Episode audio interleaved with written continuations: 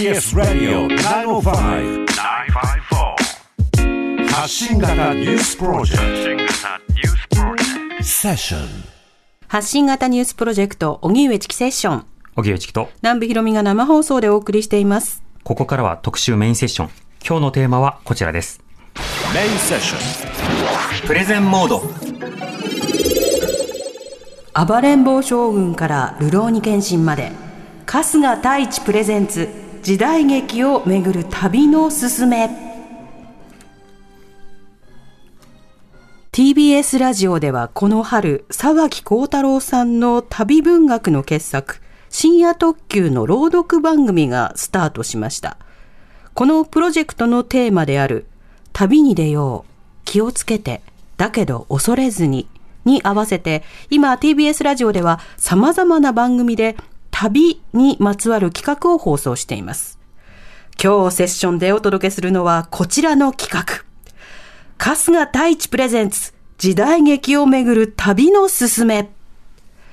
将軍が君臨する城、東海道を行く旅人、合戦が繰り広げられる河原、テレビ画面や映画のスクリーンに映し出されるこれら時代劇の名シーンは日本国内に実在する場所で撮られています。そうしたロケ地を訪ねることで数々の名シーンに思いを馳せるとともに戦国時代や江戸時代にタイムスリップした気分にもなれます。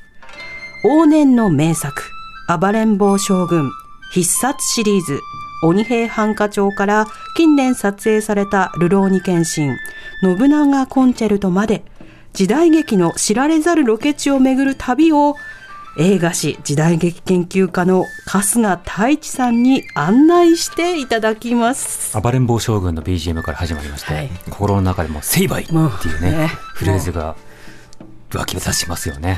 うん。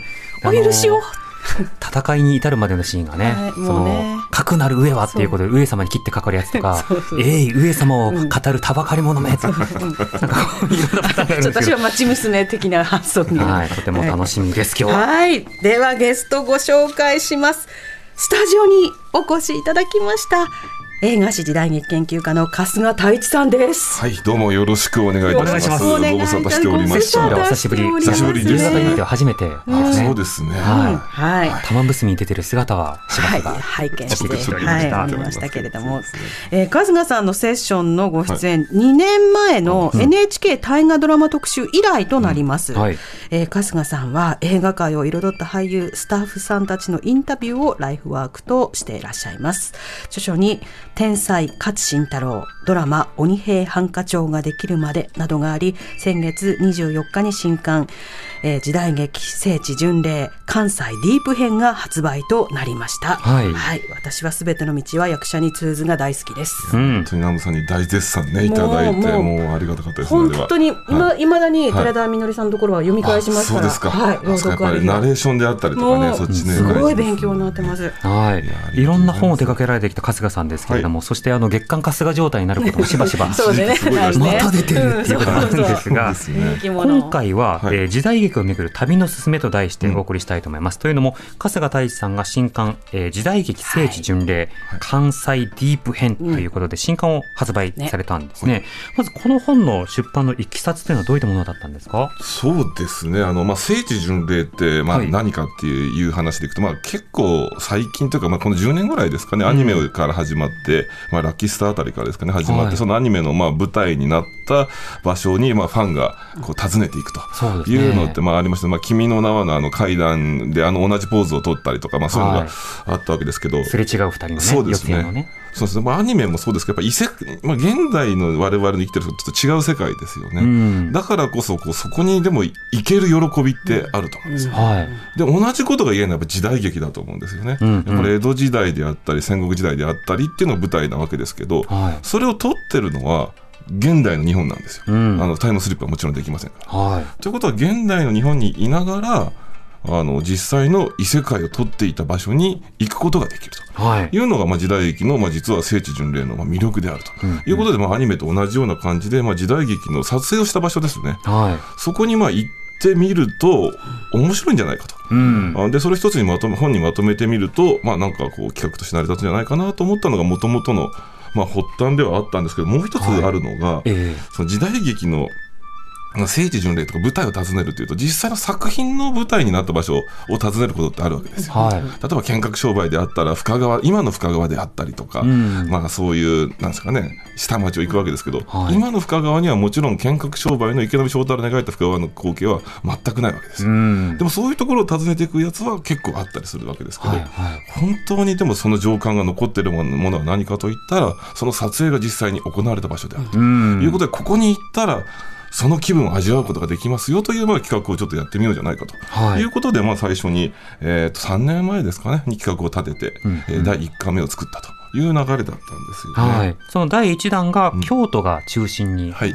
え巡られたということそうですね。すね。はい。京都市内をまあ特にえー中心に回ってと言いますのも、まあ、先ほど申し上げたようにその今の、まあちまあ、東京ですよね、まあはい。江戸江戸時代を舞台に作品ですから江戸が舞台なわけですけど、うん。まあ、今の東京にそのふなんかね撮影ができる場所ってはい。ないわけですよ、江戸時代。江戸感ないですね。そうなんです。よでもちょっと前ちょっと前って言ったらもう60年前70年前になっちゃうんですけど、はいあの例えば七人の侍とかは正常で作撮られてるんですよね。あ正常であの合戦シーンはあの絹田の撮影所の前で作撮られたりして、はいはいはいあるいはそのちょっと後でもう70年代とかで子連れ狼も多摩川沿いで撮られたりとかっていうことでうんまだまだ、ね、バブルの宅地開発が進むまでまでは東京近郊でも撮れたんですよ。はい。ロケ地とされるようなところを見つけることができた。できたんです。だから今もう完全になくなりましたから、その光景はうん。じゃあどこでどうしてるかといったら京都なんですよね。はい。京都にはまあ幸いにもそういう景観条例とかもあって、あそれから昔からつあ残っているまあ神社仏閣、うんうんたくさんありますので、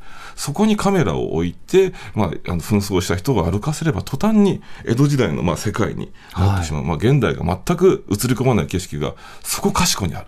しかもまあ大体撮影所が、まあ、東映と松竹それぞれ渦政という、まあ、ちょっと京都の西の外れの方にあるんですけども、はいもうそこから車で15分、20分、まあ、あるいはもう5分ぐらいのところでそういう景色があると。いうことで、もう撮影するにもものすごく便利であると。いうことで、まあ、京都にそういう聖地というのは、まあ、集中してますよ。ということで、はい。まあ、第1回目はあのその京都の市内にある、まあ、特にメジャーな時代劇の撮影場所をたくさん紹介したと。いう感じだったんですよね。はい。そして今回第2弾関西ディープ編ということで、い、わゆるその京都の街並みではない、うん。はい。まあ、要はその、なんていうんでしょうね、この野原とか、あそうですね。まあ、あとはその寺なんだけども、はい。なんだかこう隠遁生活をしてる はい。ところとか密会するとかっていうような場面に使われるようなところを訪ねてますね。そうですね。あの、うん。基本的にその京都の真ん中の方のお寺というのはやっぱり整備が行き届いているわけですよね、でも必ずしも時代劇の舞台になるお寺とか神社というのはそういう場所だけではなくて、まあ、特にこう、まあ、座頭市であったり木枯らし紋次郎という作品でいうと上州であったりとか、はい。まあ、今でいう茨城であったり、あるいはその、まあ、あの上総下総あ千葉県の方の田舎の方であったり、うん。えー甲州そういった場所が舞台になることあるわけです。そういうところを例えば舞台にしたお寺とか神社が、は京都のなんかものすごい、んこう整備された雅な豪華な豪華なだったらやっぱおかしいわけですよね。そうやっぱりちょっと寂れ感が欲しいんですよねそうそうなんですよ。やっぱそういうところというのは実はでも京都からちょっと車で行ったところにやっぱりあるわけですよ。うんそういうところを今回は、まあ、中心に回っていったという感じではあるんですよね。はい。でも本読んでいて、うんあの、あ、そうなんだと思ったのが、今、いろんな自治体などが、はそのロケーションの場所などをこううん案内するような、はいそうした担当の課などを用意していたりもするんですね。そうですねあのフィルムコミッションといったり、まあ、ロケーションオフィス行ったりするんですけど、はあのこれ大きいのは、やっぱり京都市内が、あのまあ、コロナの前はインバウンドであの外国人観光客観光客がすごかったんですよ。い。はい。そのために、あの時代劇の撮影ができなくなってたんですね。撮影どころじゃない。撮影どころではない、もう人がもうわーっと来てうんいたので、まあ、あのは朝の早い時間とかであったらいいんですけど、ただどうしても芝居によっては、それじゃ困る、はいう場合もありますし、まあ、それからお寺もやっぱ開けないといけないですからね、朝早くだと、そうもな行かなくなってくる。で、日本人の観光客であったら、スタッフの人がちょっとすいませんって言って、うん。今、誰々さんがみたいな形で言うと、ちょっとあの空気読んで止まってくれた外国人の方にまず言葉が通じないということと、うん。あのそういうこと言っても分かってもらえないことがどうしてもあるので、なかなか本当に難しい状況があった、それから時代劇の本数も減っているので、まあ確かに。京都のお寺からすると、あのどちらを優先するかということになるとします、そうね。たまに来る時代劇の撮影のために、あのたくさん来る外国人観光客を止めるわけにはいかなくなってくるということもあって、なかなか今、京都の中心地で時代劇の撮影がしにくくなってきてるわけですね。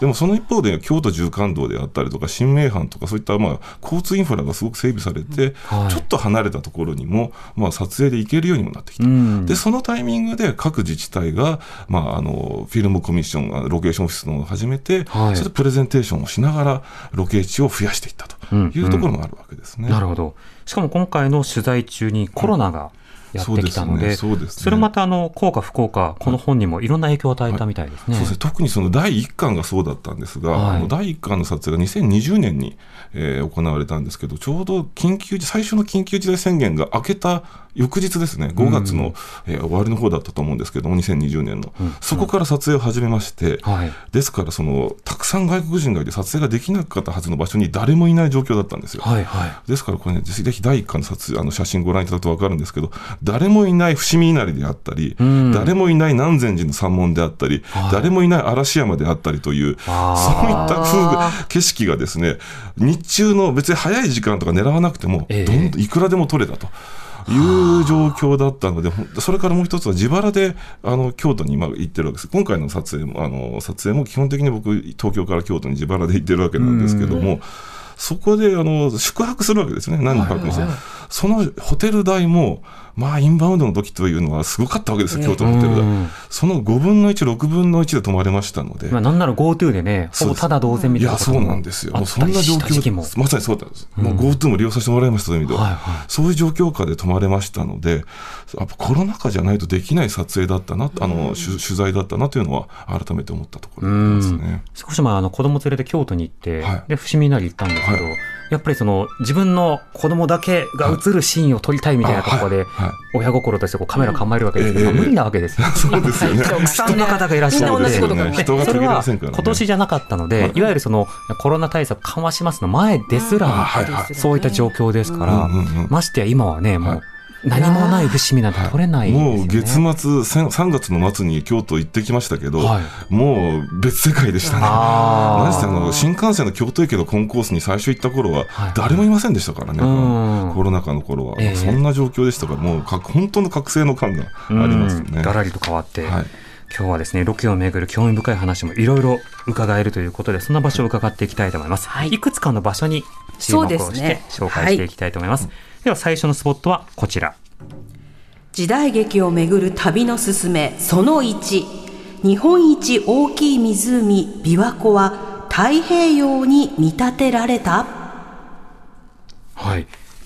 琵琶湖もはい。時代劇でしばしば取り上げられるが、はい琵琶湖として出ているわけではないわけです、そうですね、もちろん琵琶湖として出ることも少なくはないんですけど、んそうじゃないパターンというのが、はいまあ、ものす。ごくあるわけですね、うんうん。で京都という場所の一番の強みは何かというと、本当にその車で行ける県内にさまざまな景色があるんですよ。はい。まあ、その山であったり、平地であったり、大きな河原であったり、雅な景色もあれば、わびた景色もある、さまざまな景色があるんですけど、京都府内というふうに考えると、は唯一ないのが穏やかな海なんですよね。確かに。あのまあ、一応、京都府として考えると、日本海には面してるんですけど、これ、日本海なので、かなり荒々しいんですよ。はいはい。あの特に京都府の日本海の海岸というのは、まあ、京丹後市というところなんですけども、まあね、どう見ても日本海にしか見えない景色なんです。もうよくあるザッバーンという荒々しい、えー景色ですね。でも時代劇ってあの欲しいんですよ、東海道の景色というのが。はいはい。で東海道は何かというと、まあ、穏やかな海があって、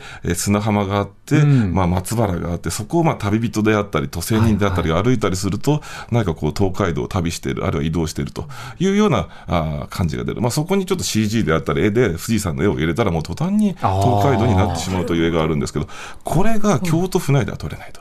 でじゃあに、瀬戸内海の出ようかとすると、まあ、大阪にしろ、兵庫にしろ、もう昔からずっともう開発されてますから、はい。そういう景色はないというところで使えるのが琵琶湖なんですね。でこの琵琶湖というのが、はい驚くぐらいその、なんですかね、砂浜なんです、周りが。そうですね綺麗なね綺麗な砂浜な行ったんですよ。時やっぱ海だと思いましたもんそうですよね。琵琶湖に最初行った時ですよね、うん結構なんかサーフィンとか、そういうのやってる人もいるんですよね、うん琵琶湖というのは。まあ海海水が濃い、濃水浴っていうんですかね。湖水浴湖水浴場もあったりして、で、しかもその砂浜があって、で、防風林として大体松が使われてるんですよ。確かに。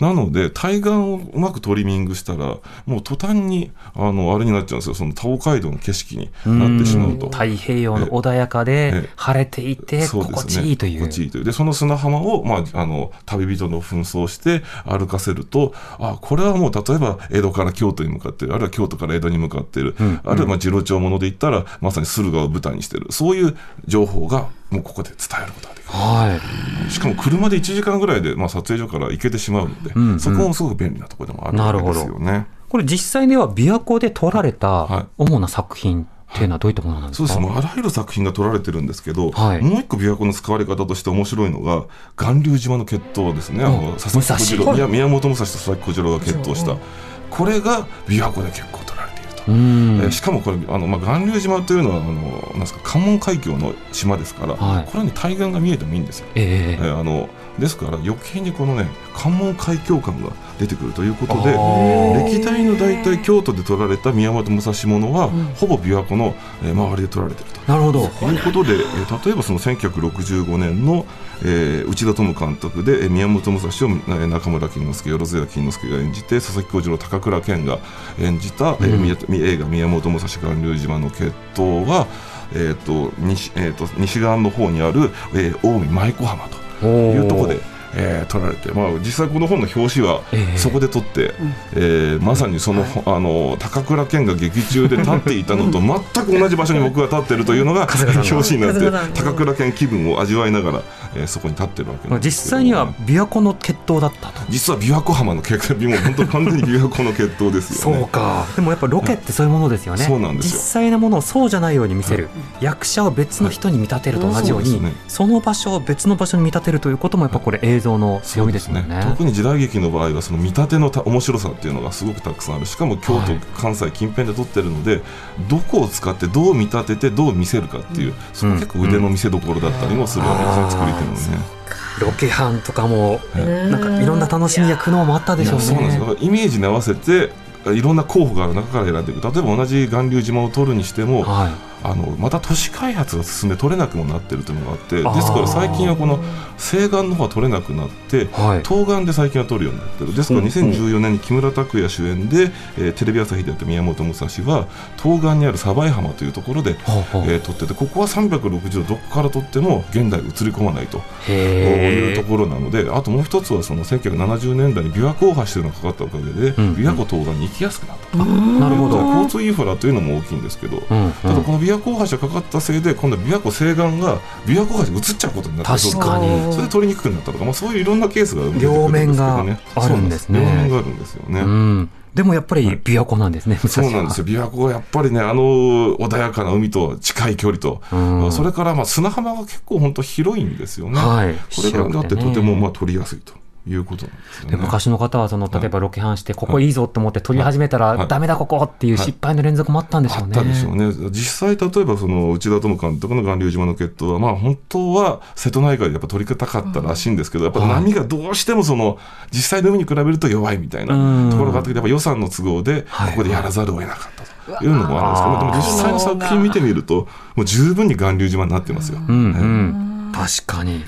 この当時、その取材の苦労談とか裏話とか、そのエピソードというのはどういったものがあるんですか？そうですね。特にやっぱりこのお近江舞子とかは、はい。あのまあ、この本全体がそうなんですけど必ずしも時代劇と同じ絵をち再現しないでもいいと、まあ、現代で映ってたらそういう情報を伝えてもいいかなとは思ってたんですけど、はい。まあ、結構やっぱ海の家というか湖の家が結構立ってるので。あ、なるほど。えええっそれをと、焼きそばとか売ってるような。そうですね。やそれそれとか柵とか、はいはい。あのそういうのはすごいたくさんあるのでそれをまあどう隠すか。でもそれがあったらあったに今こうなってますよと情報伝えられるのでその取捨選択というのははい。絶えず考えながら。でも表紙でそれやったらよくないので実はこれ本編と中の写真見比べるとですね実は結構修正を加えてます表紙は。表紙はちょっとパキッとした絵にした方がいいので。なるほど。あまりそのあの現代の要素を消してますのでね、うんうんこれ結構間違い探しみたいな形で、えー43ページご覧いただくとですね、本当だ。えー43ページ。ずいぶんちょっと変わってるんですよ、ね。あ、なんか綺麗に、綺麗になってる。そうなんです。見返してる表紙と4箇所ぐらい書43いてありますので、うんうんあの間違い探し的な楽しみ方まずが足元に落ちてる現代的なレンガ的なやつが消されていて、そうですね。色がよりなんだろうな、こう、はい。まあ、インインスタグラムみたいにこう、はい。クリアにはい、そうです。カットされていて、はい、相当、あの、やっぱこれはデジタルの力というところですよね。そこはね、春日さんが履いてるニューバランスがバッチリ映ってますはい、ニューバランスだけはバッチリ。もう現代人ですからね。そうですね。はい。まあ、現そうです。現代人でもいけるということなんですよね、これは。うん、なるほど。ではぜひ琵琶湖行くときは、はいあ時代劇の何が捉えたいのかなどもね、意識してほしいなとそうですね。思います。では、続いてのスポットはこちら。時代劇をめぐる旅のすすめその2兵庫県の著名なお城姫路城が別のあらゆる城に七変化。はい、はい。姫路城。私、兵庫県明石市出身なのですで、よね。姫路城は本当に頻繁に見ていたんですが、本を読んでいて、あれ？これ姫路城がこんな城に使われてるのっていうのが いっぱいあるんですね。いっぱいありますね。うん。まず姫路城どんな城なんですか？まあ、姫路城というのはもう、あれですよね、日本のもう城の代表格ですよね、はい。国宝にもなっていて、それでもう、あの、ず、城郭全体が、あの、昔のまま保存されているっていう、これがすごく大きいところですから、門、あの、天守閣はもちろんなんですけど、門であり、櫓、城壁、石垣、石段、えーそれからまあ城郭を全体に構成する、もろもろ、すべてがもうそのまんま残っているので、城の景色としては、もうあらゆる城の景色を撮ることができる場所であるということで、まあ、ですからもはい。う城好きの人がはにとってはもう完全な聖地です。し、そうじゃない人にとってももう楽しい観光地であることは間違いないと思うんですよ。うん。まず城として美しいし、はい。こんなに入れて、はい。触れられて、はい。体感できるっていう城自体が、こんなにその安土桃山時代戦国時代の城に浸れる場所というのは他にないぐらいにやっぱり圧倒的な場所ではあるわけですよ。うんただ、これが時代劇に出るときは、姫路城としてのみ出るわけではないと。そう、ほとんどこの、こ のどう見てもこれ姫路城なんですけど、あの、姫路城として使われることってないんですよね、あまり。あの、姫路城としておそらく使われるのは、はい宮本武蔵物で、はいはい序盤で武蔵が、あの、幽閉されるんですよね、姫路城うんに。そこのシーンで使われるぐらいで、はいあとはあんまり使われないんですよね。うん。で、一番使われるのは何かというと、これ、江戸城の天守閣として使われるんですよ。はい。で特にこう西の丸からとあのと見ていただくとあの分かるんですけどあの暴れん坊将軍ご覧になってる人はあれって思われる方多いと思うんですよね。はいはいあの実はこれあの暴れん坊将軍で、まあ、上様があの本丸にいて、えーなんかじーっと喋ったりするとこのその前に今江戸城にいますよという情報を示すためにドーンと映されるのが、この姫路城の天守閣なんですよ。どう見ても姫路城なんですけど我々が江戸城だと思ってるやつは姫路城だと。姫路城なんですよね。だからなんですけど、これやっぱおかしいのは、ん。あの、江戸城、いくつか嘘があるんですよ。まず江戸城なのに姫路城、姫路城なのに江戸城だって言ったのが嘘なんですけど、はい。もう一つあるのは、あの、暴れん坊将軍という八代将軍吉宗なんですけど、うんうんあの、江戸城の天守閣って、四代将軍の時に、あの、焼けてなくなって、それ以上今に至るまで再建されてないんですよ。ですから、天守閣ってないんですよね。あったらおかしいと。はい、ただない、天守閣がただでさえない上に出てくる天守閣が姫路城っていう、もう 2, 二つ嘘ついてるので、はいもういかにこの暴れん坊将軍というのは、やっぱりファンタジーであると。うんうん江戸城、江戸時代を再現してるわけではありませんよっていうのは、ここでもう宣言してるようなもんですから。エクスキューズとしてはいこれにいろんなツッコミを入れるのは、もうすめそもそもおかしい。ファンタジーですと。いうことで、その証拠でもあるわけなんですね。これがね。まあ、仮面ライダーオーズとね、共同したりとか、そうですね。本当にファンタジー作品と一緒にねそうなんですよ。あの、出てたりし信頼高いんで。すよ、そういう。うーん。もう、その、小中学生の時に私時代劇にハマって、はい。暴れん坊将軍などを見て、ええ。それからはい。ちょっとその中学生高校生とかに実家、要は関西に帰はい。って姫路城を見ると、はい。あれ江戸城に似てるなって思ったんですよ。そうですよね。思ってたんだ。そう思ってたんですよ。江戸城っぽいなと思ってたんですけどうん、違うんだと。そうなんですよね。姫路城が江戸城だということにされてるんだと、そうなんで映像すよね。の中では。でしかもまあ白くて大きい城ですから、なんかいかにも天下人がうん。住んでそうな、やっぱり威厳と雰囲気があるので、そこでなんかある種、吉宗の権権力というのをまあ見せてるところはあるんですよね。うん。これ、ではい、他には？あそうなんですよ。で、その天守閣に向かっていく、まあ、あの、西の丸から、その、まあ、天守閣が見える西の丸から、葉の門っていうところにものあの上がっていく坂があるんですけど、天守閣に向かって、その坂は将軍坂って呼ばれてるんですね。うんで、呼ばれてるのは、これ一般的に呼ばれてるだけで正式名称じゃないんですよ。はいで、なんで将軍坂と呼ばれてるかというと、暴れん坊将軍でよく使われるから将軍坂と呼ばれてるっていう、まあ、あの、そういう話なんですよ。だから通称将軍坂って呼ばれる、まあ、坂がそこにあったりと。はいということで、もうそのぐらいもう暴れん坊将軍でよく出てくるわけですね。うん。でこの将軍坂っていうのは、あの影武者という映画で、えー出てきて、あのまあえー武田信玄を鉄砲で撃ったあーその狙撃兵の、まあ、再現シーンとして、はい。えー使われているので、もうそこ結構長いシーンなので、影武者が好きな人からすると、あら、ここはっていうふうに思われるかもしれませんけれども。はい。春日さんが火縄銃を持つポーズではい。写真写ってますけれども。全くあの同じ一応その穴を見つけまして、えー全部そそこも正確にやってでその穴から見た景色もそのまんま映ってるんですよ影武者に。だかーら結構黒沢はそこはちゃんとあれですねあの正確にやったんだなというのはあります。これ火縄銃だと分からなければ左ストレートを打つあそうですねなんかそんな感じをなんかグー構えてる感じがしますねこれね。そうですね。でもそういったところも確認できると。そうですよでも七変化するわけですから、他にもいろんな作品で出てるんですよね。いや、そうなんですよ。で、この、あの、同じ影武者でいうと、この将軍坂が上がって、刃の門をくぐったところにあるのが備前丸という、まあ、天守閣の前にある大きなえー広場なんですけど、もうそこ上がったところが今度同じ影武者だと、岐阜城として使われてるんですよ、ね。岐阜城。えーで、そこであの、えー織田信長がずっと馬でぐるぐるぐるぐる、えー回って、えー武田信が死んだことをして馬でぐるぐる回るシーンが撮られてたりするんですけど、これ、岐阜城にしたらいくらでも天守閣大きすぎるんですけど、山城ですから、岐阜城ね。立派ですねえーこんな大きい城でこんな大きい広場ないんですけど、やっぱりこれも信長っていう人間の、まあ、大きさを示すための、まあ、場所として、まあ、使うにはちょうどよかったと。いうことなんでしょうけどね、ん。でそこから今度降りていったところにある、まあ、扇の勾配といわれる高石垣のところはあの2017年にやった関ヶ原という映画で、はい。大阪城の石垣として使われて、今度は大阪城に。えー岡田准一の石石田、えー三成がここにあの立ってあの、はい。大阪の街並みを見下ろすと。大阪城が不審されている街並みを見下ろすというような、あのシーンが撮られたと。いう場所だったりもするんで、もう本当にいろいろな城として、もうどう見ても姫路城なんですけどね、えー撮られてるという。全部きれいきれいに白くてね。そうなんですよね。うんだから、菱の門っていう大きな門は、まあ、大体登場シーンでもよく撮られたりということで、はいはいえーするので、まあ、本当にいろんなあの設備が残っているので、んありとあらゆるう城のお城郭として、えー使われるというわけなんですよね。でもやっぱ城はロケーションに必須の一つですけど、はいそんなにあちこちにないので,、はい。でなおかつそのロケを主にする京都などから離れすぎているところもある、そうなんですよ。その点姫路は行きやすい？そうなんです。姫路か大体彦根なんですよね。はい。で彦根城の場合はもうちょいちょっとわびた雰囲気とそれから山城的な雰囲気があるので、そっちが欲しい場合は姫路城に、ですから赤穂城とかは姫路城を使われることが多いですかね。あの、ひあの姫路彦根城が多いか。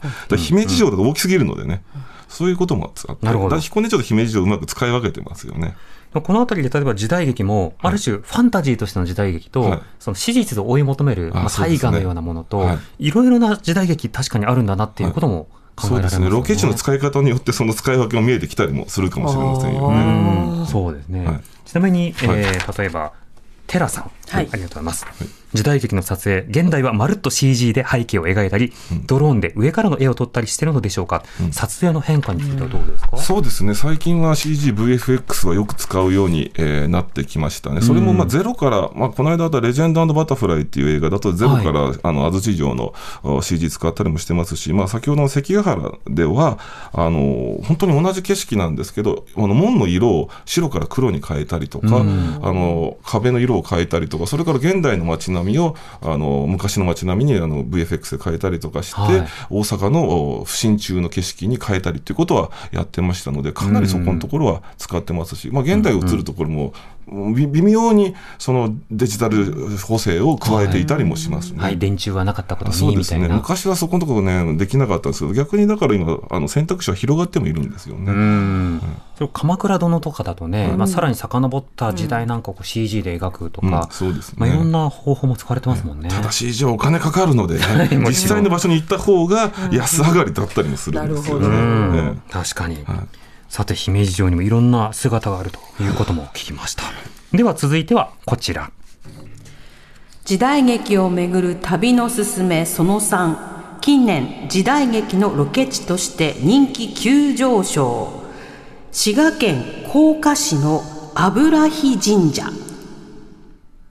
はい。はい。近年人気上昇どうしてこの変化があるんですか？いやそうそうこの油木神社というのが、あのこう甲賀、まあ、甲賀って書いて甲賀の忍者の里ですけど、はい。もう近年のあらゆる大掛かりな時代劇はもう撮られてると。言っても過言ではないぐらい、もう一番今実は、実は時代劇の聖地として盛んなところだったりするんですよね。で、何かというと、まあ、まずはやっぱ交通のアクセスが良くなった、まあ、新名阪が通ったことによって、郊外にまでものすごく京都から行きやすくなったというのが、えーあるのと、ここはね、大きな特徴としてあるのは、まあ、楼門なんですけど、まあはい楼門がドーンとあって、その周りに回廊が囲んでるという形なんですが、ほまあ、そういうものの作り方っていうのは結構他にもあるんですけど、その回廊にちゃんと床があるんですね。う。うんうん。えー、大体床のない回廊が多いんですけども、はいそれがあるおかげで、あの、なんかこう、小屋としても使える。この回回廊自体を、あの、もう使えることも、まあできるし、それから、あの、なんですかね、こ神社のこういう回廊のついた門っていうのは、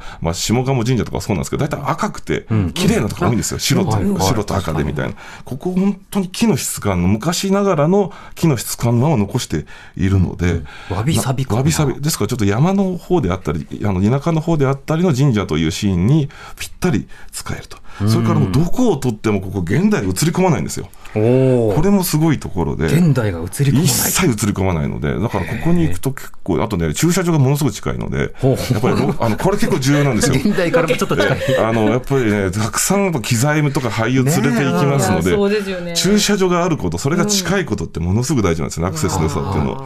とかあるんで、本当に今ここは一番使われているところなんですよね。主な作品はどうですか？そうですね、近年で言うと、あの、えっと、ルローニケンシンの、えっと、えっと、なんですか、ファイナルですかね。はい。あれで、あの、まあ、ルローニケンシンの、ケンシンが最初にその、しあの、なんですか、騎兵隊に入隊するシーンがあるんですけど、それがここで撮られたりとか。ほう。あーしてますし、もうあとですね、あの、なんですかね、駆け込み女と駆け出し男という作品で、奉納試合のシーンが、えーここで撮られたりとか、えっ、と、居眠り岩根という佐藤だ、あの、じゃあの、松坂通りの映画でも、ここで、えー最後の決闘シーンが撮られたりと。はい。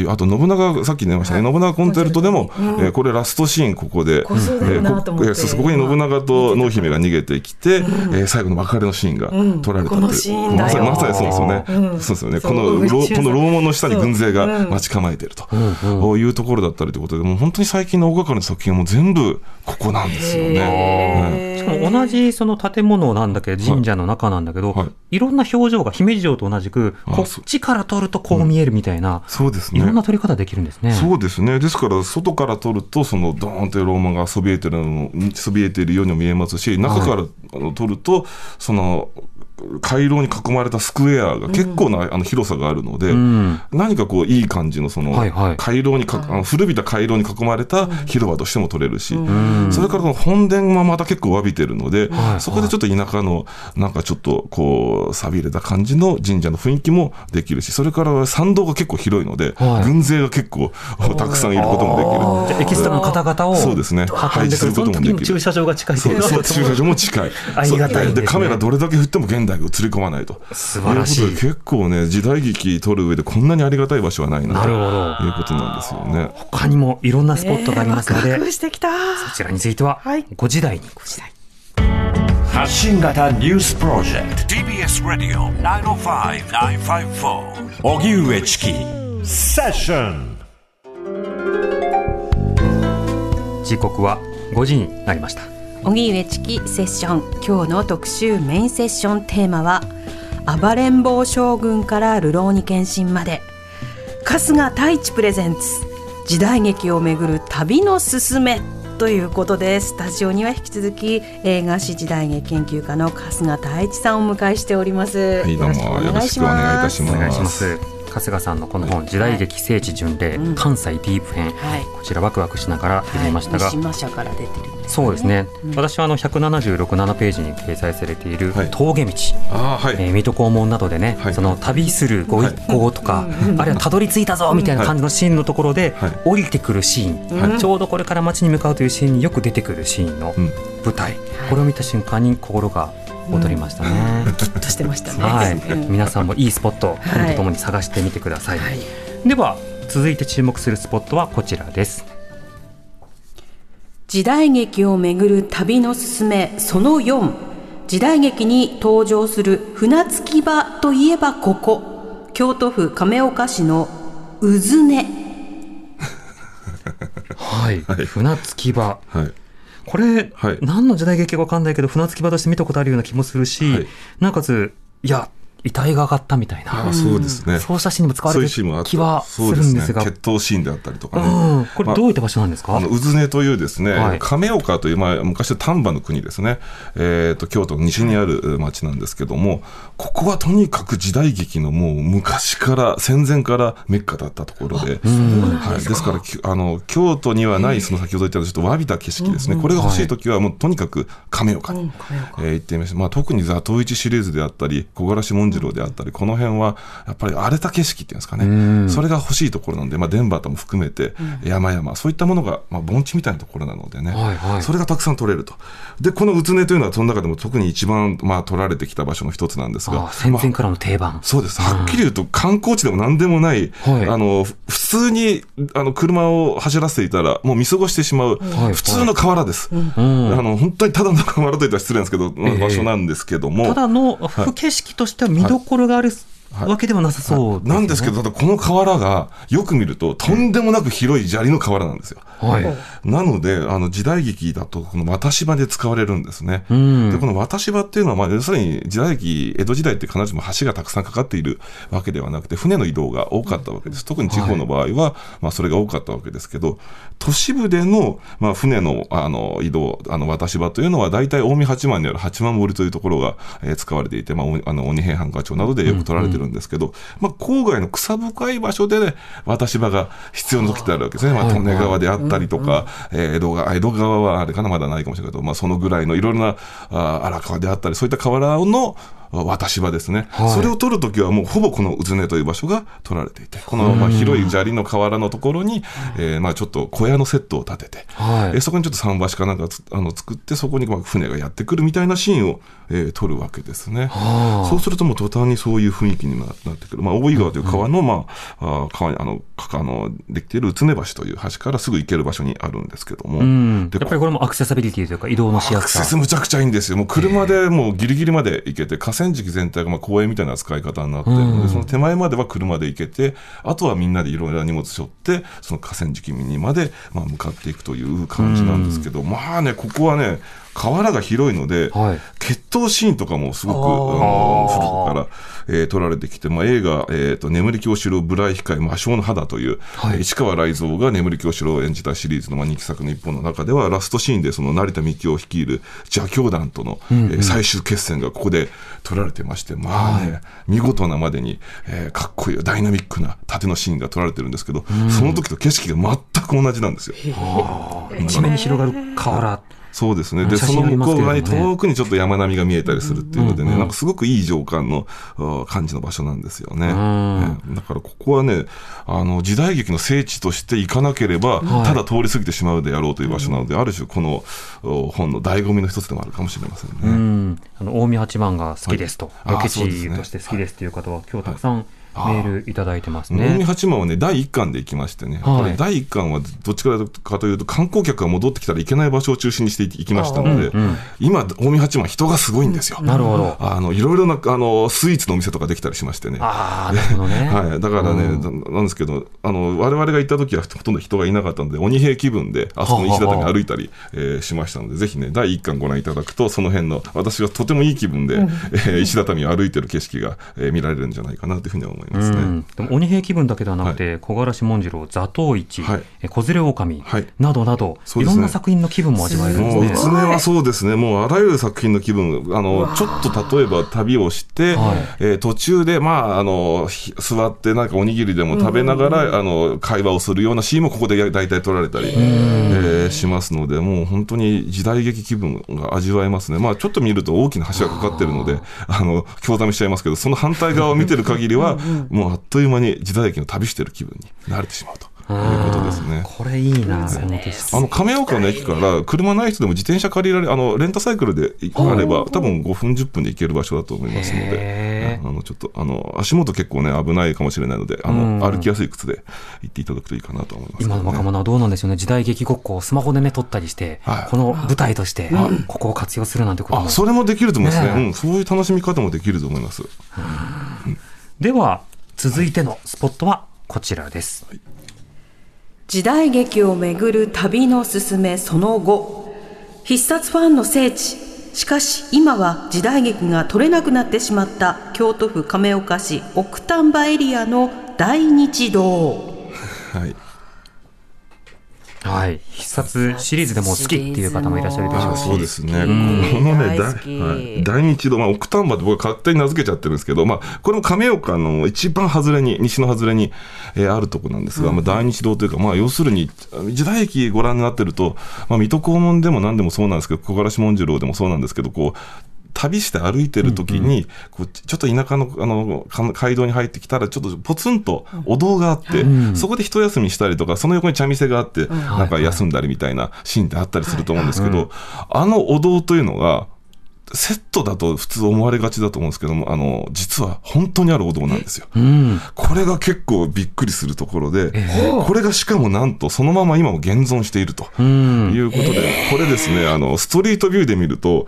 これ、ストリートビューに映ってるんですよ。Google ストリートビューに。え Google のストリートビューに。そうなんですか。ですからね、今回あの今回の本に地図載ってますので、その地図の場所にストリートビュー当ててもらうと、家にいながらこのあのお堂をですね、見ることができてしまうという、これは僕一一番興奮しましたね。実は言うとね、あのそのさっき言った宇都宮の河原もストリートビューで見えたりするんですけど、あの結構ね、ストリートビューでもね、まあ、回れちゃったりもするんですけど、まあ、それを見た上で改めてロケハンが、家でロケハンができるわけですよね。そうすると迷わないで行くことができると、こういう、ちょっと分かりにくい、あの観光地でも何でもない場所ですから、迷いやすいんですけど、行くとはい。はい家でストリートビュー見てから行くと、ロケハンできますので。もうやっぱり名もなき場所じゃないと、はい。なかなかロケが難しいじゃないですか。そうですね。なんか有名な観光地だと人が多いし、近代的な建物も多いしの中で何もない場所、そのうちの一つがこのお堂なんですね。ポツンとお堂があるっていうね、だからこの本当にこの街道を行くシーンは必ずここで、えー撮られてもすると。で、特に必殺ファンは、あの、飛べ必殺裏殺しというですね、必殺シリーズの中でも一番マニアックな、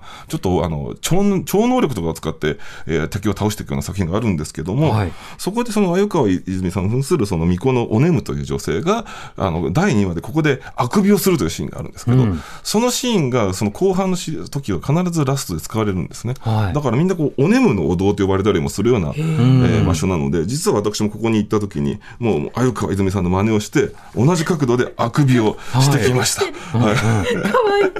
春日さんこれね、結構なんか、あれなんですよ。本当にリラックスしてあくびしてるように見えるかもしれませんけど、はい。鮎川さんと同じ角度にするために、結構ね、こう、角度から何からあね、何カットも撮ったというね、はい。意外と苦労した写真だったりもするんですけど。ちゃんと寄せて、ええ。ねこれアニメとかの、い。わゆる聖地とされるような場所に行くと、はい。もうこれ順番待ちだったりとかしてあそうですね。はい。そのポーズこだわってるのにもうちょっと変わってとかありますねわけですけど、はい。ここならのんびりと。うつねとここはまず大丈夫だと思います。なるほど。はい。あの唯一はあの心配した方がいいのはあの。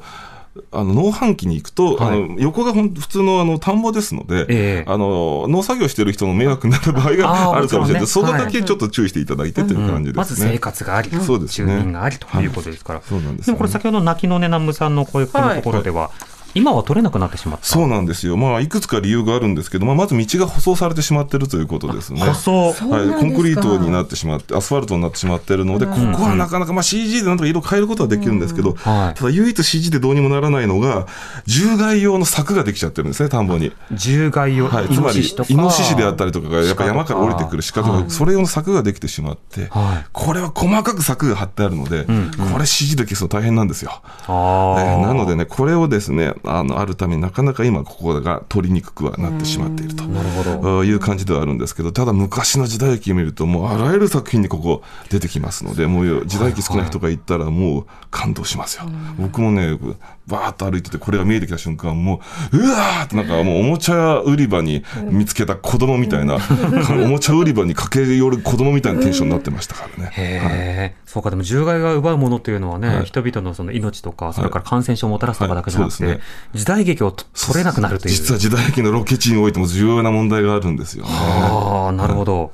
でもそれもまた、あの、いろんな整備があってね、その、取れなくなるという、他の条件と同じで、こういった地域なども、はいあの、一見離れてるようなポツンとした街並みなども、はいあ道なども、はいもう取れなくなってるんですね。そうなんですよね、だんだんだんだんやっぱり、あのまあ、今、特にの農作業もトラクターとかそういうのね、使ってますから、やっぱり土よりもコンクリートの道の方がいいということでね、そうなってる場合も多いですからね。なるほど。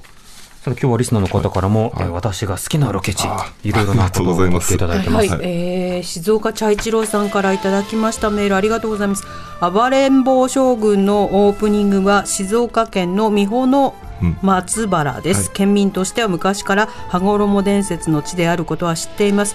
暴れん坊はあそこを使ったんだなという見方です、はい、あそこをこんな風に撮影したんだ。プロの想像力はすごいなという気持ちです、はい、本物の方の美穂の松原ですね そうですね、まあ、ラジオネームバクバクさんも同じ趣旨のメールを送ってくださってますが、この方は小さい頃の美穂の松原を思い出し自分が暴れん坊将軍を見るようになってから思い出すようになった、うん、また妻と結婚前のデートで再び訪れたので今も思い出のロケ地となっていますというふうにもいただきましたね。琵琶湖に CG で富士山入れてる場合もあるんですけど、ね、暴れん坊将軍は本物使ってますけど、ね、そしてラジオネームスネークさんいつもありがとうございます。父の実家が京都にある渦政映画村の近くで子供の頃父が家族で京都に帰省するたびよく連れて行ってもらいました。タイミングよく時代劇の撮影に遭遇することは残念ながらなかったのですが時代劇のセットの中を自由に歩き回ることができる映画村は子供ながらワクワクしたことを今でも覚えています、私が行った時は何か撮ってましたよ。おおそうでしたか、今行くとねあの仮面ライダーとエヴァンゲリオンが。もう仮面ライダーでエヴァンゲリオンでおっしゃってるからもう全然時代劇感なくなっちゃうんですよね。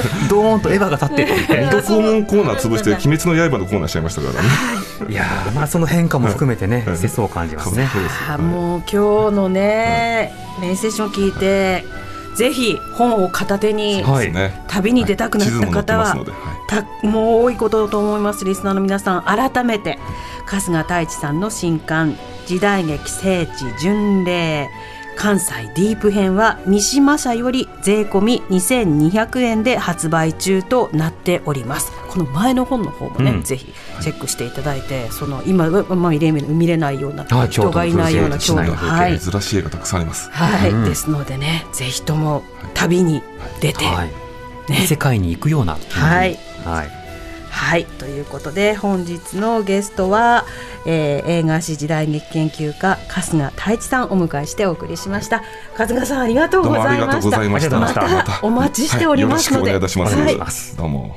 TBS ラジオ。TBS ラジオ。荻上チキ。荻上チキ。セッション